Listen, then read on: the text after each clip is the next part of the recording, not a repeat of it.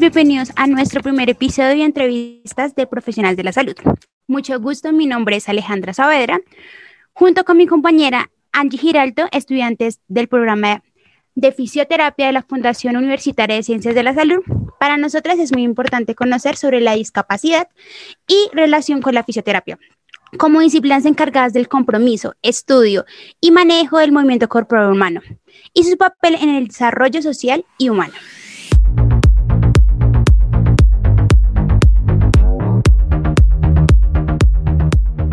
Hoy nos acompaña la profesional Stephanie Santisteban, fisioterapeuta graduada de la Universidad Industrial de Santander, magíster en neurorehabilitación de la Universidad Autónoma de Manizales.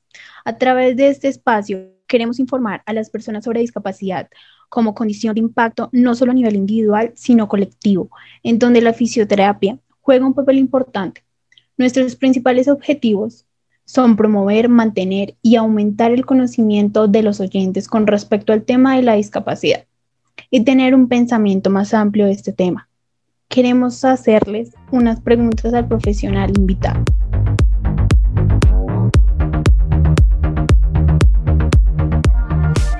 Bueno, le damos la bienvenida a nuestra profesional, Stephanie. Hola Angie y Alejandra, muchísimas gracias por esta invitación. A continuación, te vamos a hacer una serie de preguntas que para nosotros como estudiantes y como futuros fisioterapeutas es muy importante. Como primera, queremos saber cuál es la importancia de la fisioterapia en la discapacidad. La fisioterapia como profesión del área de la salud tiene mucho que ver con la discapacidad, no solamente porque atendemos diferentes condiciones de salud, desde promover esa salud para evitar que ocurra o que se llegue al evento de una discapacidad, sino también porque eh, los fisioterapeutas cumplimos una labor social. Y en esa labor social debemos procurar por la inclusión, ya que la discapacidad no es simplemente que la persona tenga alguna alteración en una estructura, como en sus brazos o en sus piernas, o que tenga alguna alteración en sus funciones, como por ejemplo ver o caminar. La discapacidad resulta cuando estas personas o cuando las personas con alguna de, ese tipo de alteraciones interactúa con barreras que hay en la sociedad o con actitudes negativas. Entonces, el fisioterapeuta se va a encargar primero de trabajar la promoción de la salud para que las personas tengan una adecuada salud y no lleguen hasta el punto de tener alguna alteración funcional o estructural. Segundo, en el tema de ya la prevención, cuando ya se presentan estas alteraciones. Entonces, nosotros nos encargamos en el ámbito de rehabilitar a aquellas personas que ya tienen estas alteraciones. Y tercero, en el ámbito social, para que toda la comunidad tenga una adecuada perspectiva y un adecuado conocimiento de lo que es la discapacidad para disminuir o evitar en lo posible que hayan esas barreras o esas actitudes negativas que son las que resultan en discapacidad como tal. Como siguiente pregunta profesional, Stephanie, ¿qué tipo de discapacidades existen? Partiendo del punto que las discapacidades pueden clasificarse dependiendo de las estructuras que están afectadas. Es así como podemos hablar de discapacidades físicas o motoras en las que las estructuras y las funciones afectadas son, por ejemplo, los músculos, las articulaciones, el sistema nervioso. Entonces son discapacidades en, las que las personas tienen dificultades para moverse, para caminar, para desplazarse. Otro tipo de discapacidad son las discapacidades sensoriales, en donde las personas tienen alteraciones en algún órgano sensitivo, como la visión, la audición, eh, y por lo tanto esas funciones están alteradas. Ahí podemos encontrar, por ejemplo, personas invidentes que no pueden ver, personas que no pueden escuchar, que son hipoacúsicas, o eh, una discapacidad sensorial combinada, las personas con sordoceguera. En otro tercer tipo de discapacidad tenemos las, discapacidades psíquicas. Son esas en las que las personas tienen alguna alteración en sus estructuras o en sus funciones mentales, también llamadas eh, discapacidades cognitivas. Ahí podemos encontrar personas con alguna alteración o enfermedades mentales, como por ejemplo la esquizofrenia, que hace que esa interacción con otras personas se dificulte, o alteraciones de tipo cognitivo, como los, los retardos o los retrasos eh, en, ese, en ese nivel cognitivo. Un cuarto tipo de discapacidad es la discapacidad visceral, en la que las personas tienen alteraciones en funciones o en estructuras viscerales. ¿Qué son las vísceras? Esos órganos que nuestro cuerpo maneja de manera autónoma, es decir, que no los controlamos voluntariamente, como el corazón, los intestinos, los riñones. Entonces, en aquellas personas donde ese órgano o esos órganos están alterados funcional o estructuralmente, son personas que pueden tener este tipo de discapacidad. Por ejemplo, personas que tienen alguna alteración cardíaca que les causa un síncope, por ejemplo, un síncope vasovagal, como un desmayo, personas que tienen alteraciones en el sueño como la narcolepsia y todo este tipo de discapacidades viscerales eh, como alteraciones de la tensión arterial, de la frecuencia cardíaca. Esos eh, son los tipos de discapacidad que tenemos, física motora, sensorial, psíquica o cognitiva, visceral y digamos que en un quinto tipo entran las discapacidad o la discapacidad múltiple, que es una combinación de, de dos o más de las mencionadas anteriormente. Entonces puede haber alguna persona que tenga alguna alteración congénita o alguna alteración por una enfermedad o por un accidente que haya quedado con una dificultad en la audición, que sería una discapacidad sensorial, y también eh, tenga una discapacidad psíquica por un síndrome postraumático. Y cualquier combinación entra como discapacidad múltiple.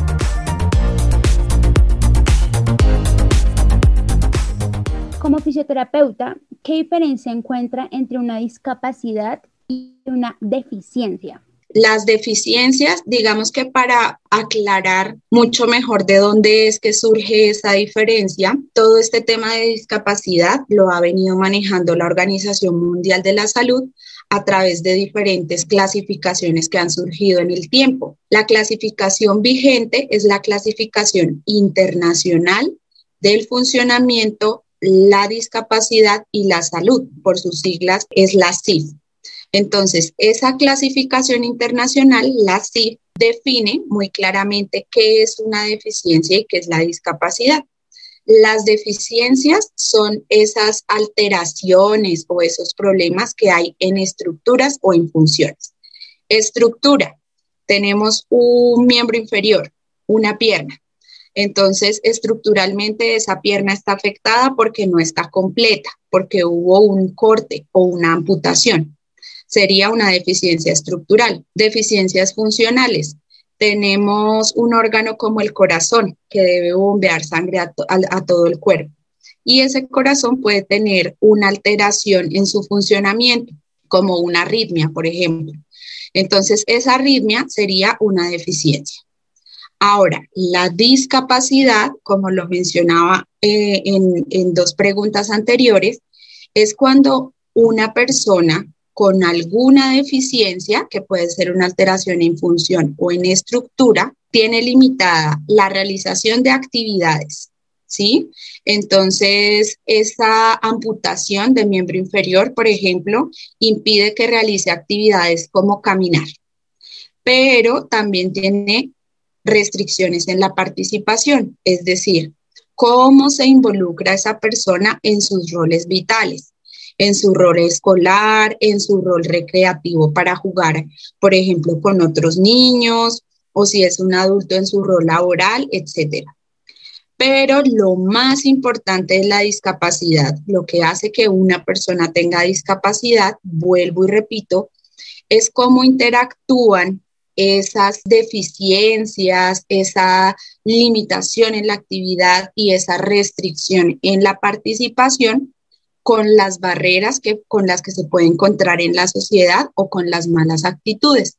Entonces, una persona con una amputación de miembro inferior, por ejemplo, tiene una deficiencia en la estructura, tiene una deficiencia en la función, pero puede tener o no alteraciones o limitaciones en la actividad. Si, por ejemplo, adaptamos una prótesis o en vez de caminar va a manejar la silla de ruedas, pues ella podría realizar sus actividades de desplazamiento. Podría también participar en sus roles, entonces puede ir a trabajar para ejecutar su rol laboral, solamente que de una manera diferente desde la silla de ruedas. Incluso puede practicar deporte, solo que de una manera diferente, con una prótesis o un deporte adaptado, por ejemplo, la natación. Y si esa persona se encuentra, no se encuentra o no se choca con, con barreras en esa sociedad, pues no tendría por qué tener una condición de discapacidad, al igual que no se chocara con actitudes negativas del medio que lo rodea. En conclusión, la diferencia es que las deficiencias se refieren principalmente a lo que pasa en la estructura o en la función, en el cuerpo como tal mientras que la discapacidad se refiere más a un fenómeno social que es la interacción que hay, vuelvo y repito, con barreras o con actitudes negativas. Para usted, ¿en qué momento podría intervenir un fisioterapeuta en una persona con discapacidad? Claro que sí, Angie. Mira, los fisioterapeutas, como somos profesionales del área de la salud, vamos a trabajar o vamos a intervenir en el tema de discapacidad desde muchos ámbitos. Desde el ámbito de la promoción de la salud, es decir, ejecutando acciones para evitar o para prevenir la condición o la situación de discapacidad. Asimismo, cuando realizamos actividades para sensibilizar a la sociedad en cuanto a la discapacidad y reducir todas esas barreras y actitudes negativas pero también trabajamos en una fase donde ya pueden presentarse alteraciones, entonces para evitar que continúen avanzando y la persona llegue pues a una, a, una condición en donde sus funciones, en donde sus actividades vayan a estar más afectadas. Por ejemplo, nosotros podemos trabajar con un deportista sufrió una lesión o que sufre una lesión durante su práctica deportiva y entonces vamos a, ejecutar diferentes intervenciones, diferentes modalidades, ejercicios para prevenir que esa lesión sea mayor y que incapacite más a ese deportista. Pero también podemos eh, intervenir en una tercera fase. Por ejemplo,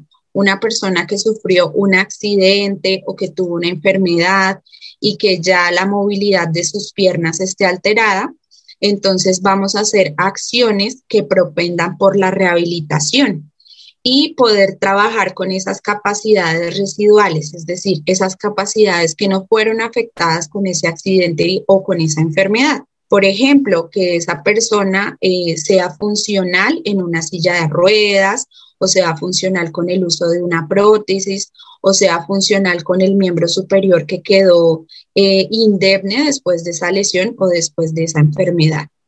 Entonces, en cualquier fase, desde antes que se presente la discapacidad, estamos trabajando ahí en el momento agudo para evitar que las lesiones o, o que esas consecuencias sean mayores.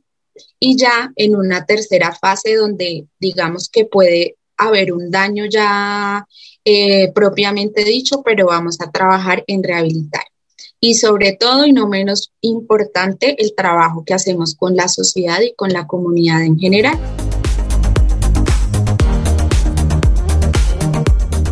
Según la deficiencia motora de una persona con discapacidad, ¿cuáles serían las causas de las desventajas físicas? Las consecuencias de una discapacidad motora en cuanto a las desventajas físicas van a estar muy relacionadas con las actividades que esa persona va a presentar limitación para realizar. En esas actividades podemos hablar de actividades de la vida diaria, que son actividades que todos hacemos sin importar el sexo, sin importar el contexto como por ejemplo la alimentación, el vestido, el ir al baño o movilizarnos. También van a estar o podrían estar alteradas actividades básicas cotidianas, que son actividades que si bien todos realizamos, pueden variar según la edad o según el contexto o según la cultura. Actividades como por ejemplo salir a la calle para hacer alguna compra, tomar el transporte público, manejar el celular, etcétera. Por lo tanto, una deficiencia motora en músculos de las piernas, de los brazos, del tronco, puede llevar a que esas actividades, tanto de la vida cotidiana como básicas cotidianas e incluso actividades instrumentales o actividades laborales, escolares, puedan verse afectadas. Y la idea desde fisioterapia es favorecer adaptaciones que permitan que la persona pueda hacer esas actividades, aunque sea de manera diferente. Por ejemplo, una persona con una deficiencia motora en la movilidad de sus miembros inferiores, de sus piernas, que ya no podría ponerse de pie, que ya no podría caminar, pues vamos a rehabilitarlo para que pueda hacer esas actividades de manera diferente. Por ejemplo, en una silla de ruedas. Entonces ese desplazamiento ya no se haría de pie, ya no se haría caminando, sino que se, se haría sentado en la silla de ruedas empujándola con los miembros superiores. Pero la idea es minimizar esa limitación en las actividades y que las puedan hacer así sea de manera adaptada.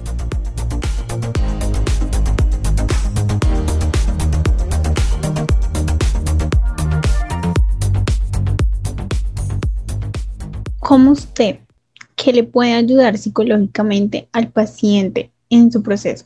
Angie, los fisioterapeutas siempre vamos a trabajar de la mano con un equipo interdisciplinar, donde están médicos, especialistas como neurología, fisiatría, ortopedia, dependiendo de, la condición de cada paciente, y también con otros profesionales de la salud como fonoaudiólogos, terapeutas ocupacionales eh, o psicólogos y psiquiatras. Entonces, en este contexto de, cómo nosotros aportamos de manera psicológica a, las personas con discapacidad, es uno, con ese trabajo interdisciplinar con psicología y con psiquiatría, y dos, porque eh, pues como fisioterapeutas y como seres humanos debemos manejar una empatía con nuestros semejantes y por supuesto con las personas que son objeto de nuestra atención y dentro de los procesos fisioterapéuticos que nosotros realizamos, siempre digamos que hay un diálogo constante con el paciente, entonces, o con la persona a la que, a la que atendemos. Entonces, en esa intervención es muy importante conocer cuáles son las necesidades de la persona, cuáles son sus expectativas de, recuperación, de rehabilitación. Y en ese orden de ideas, eh, esa sería la manera como nosotros ayudamos psicológicamente a las personas en, en situación de discapacidad, además de ese trabajo interdisciplinario. Como fisioterapeuta, ¿qué se debe hacer cuando el usuario no requiere realizar las intervenciones propuestas? Claro que sí, en relación, esa pregunta va, va muy de la mano con la pregunta anterior, y es que eh, nosotros tenemos en cuenta cuáles son esas expectativas y esas necesidades del paciente y de la familia durante la intervención cuando nos vemos enfrentados a este tipo de situaciones donde de pronto las personas no aceptan nuestra intervención o no la desean, hay que ver varias cosas. Lo primero es si, si esa perspectiva que tiene la persona es producto de pronto de alguna alteración, de alguna alteración psíquica, como posterior a algún trauma cerebral que altere esa función de la voluntad que, es, eh, que, que se vería reflejado en, bueno, quiero hacer o no quiero hacer la actividad. Si ese es el caso, vuelvo y repito, vamos a trabajar con un equipo interdisciplinario como psicología, como psiquiatría, que nos van a ayudar con ese tema. Y también es muy importante aquí tener en cuenta esa perspectiva y ese apoyo familiar o de la red de la persona, ¿cierto? Su familia, sus cuidadores, sus amigos. Si ese no es el caso, sino que ya definitivamente eh, pues la persona no quiere, no quiera acceder a una intervención y ya hayamos agotado ese recurso del trabajo interdisciplinar, en este caso específico con psicología, pues lo que hacemos es respetar la decisión del paciente, no antes, sin, o, antes haciéndolo ver cuál es la importancia de la intervención, ¿cierto? Que él se dé cuenta que lo que nosotros le estamos proponiendo como terapia es muy importante para la recuperación, para la rehabilitación y pues ya habiendo agotado esos, todos esos recursos mencionados anteriormente, por supuesto respetamos esa voluntad de la persona en no, en no aceptar la intervención. ¿Cree usted que es importante que el usuario genere metas antes de iniciar el proceso? Totalmente, eso es lo principal porque la fisioterapia y en general el proceso de rehabilitación gira en torno de la persona, del paciente o del usuario y en torno a su familia. Entonces, cuando yo como profesional de la salud y como fisioterapeuta me establezco o establezco unos objetivos de intervención, lo primero que tengo que hacer, además de evaluar a ese paciente y de ver cuáles son sus capacidades y cuáles son sus deficiencias, es haber indagado cuáles son las expectativas o cuáles son las metas que esa persona quiere en su rehabilitación. Porque como él es el centro de la rehabilitación, pues entre él más tenga motivación, vamos a obtener unos mejores resultados. Entonces, podemos tener el siguiente panorama. Podemos tener una persona que tenga una alteración motora y que no pueda mover sus piernas, pero un caso puede ser que el objetivo de esa persona sea pararse y caminar.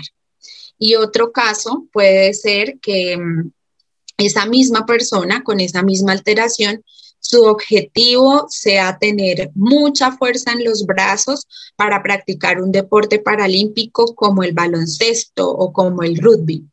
Entonces, dependiendo de una u otra perspectiva de cada uno de esos dos pacientes, yo voy a plantear unos objetivos diferentes, siempre muy centrados en el paciente y siempre muy aterrizados a, lo que va a ser el pronóstico de recuperación.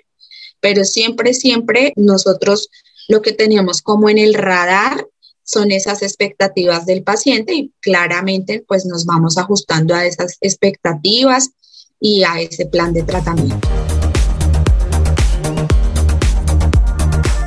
¿Qué limitaciones puede tener la persona con discapacidad intelectual o del desarrollo? Bueno, esa pregunta es muy importante porque el objetivo del fisioterapeuta es el movimiento corporal humano, ¿cierto? Comprenderlo, manejarlo, optimizarlo en el caso de una persona que ese movimiento esté bien o recuperarlo en, el caso de una persona que ese movimiento se ve alterado.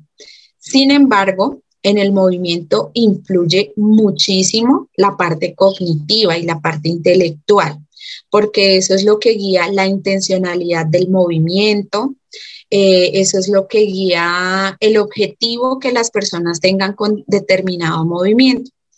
Entonces, en muchas condiciones en las que esa parte cognitiva, en las que esa parte psiquiátrica e intelectual se ve afectada, pues el movimiento también se va a ver afectado.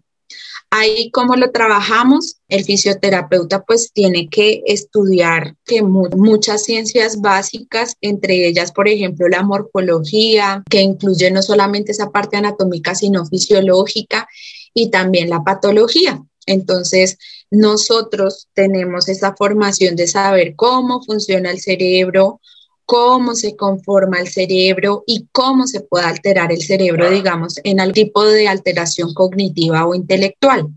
Y asimismo, vamos a hacer una relación de cómo esa alteración intelectual se relaciona con el movimiento y posteriormente ya empezamos a, ajustar diferentes estrategias que nos permitan favorecer ese movimiento corporal humano pese a una alteración cognitiva.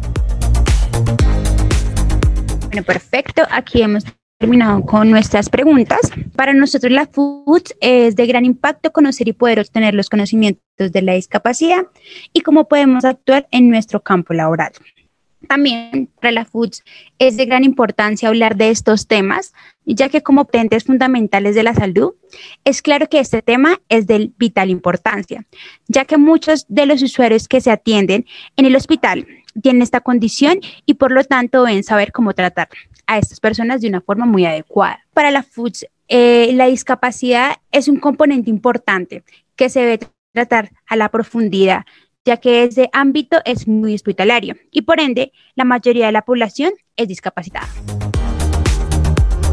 Para cerrar el tema, vamos a hacer énfasis en los siguientes puntos.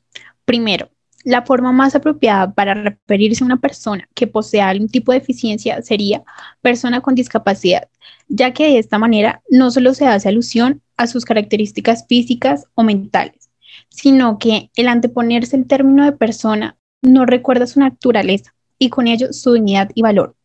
Segundo, la discapacidad resulta la interacción de la persona con diferentes barreras y actitudes negativas, por lo tanto, no solo repercute en una persona, sino que hace también en sus grupos que pertenece, es decir, quienes lo rodean y la sociedad en general. Tercero, la discapacidad no significa imposibilidad, es decir, ella también tiene capacidades y en relación a ellas están posibilitados para realizar diferentes actividades, ya sea de la vida cotidiana, escolar, laboral, etc.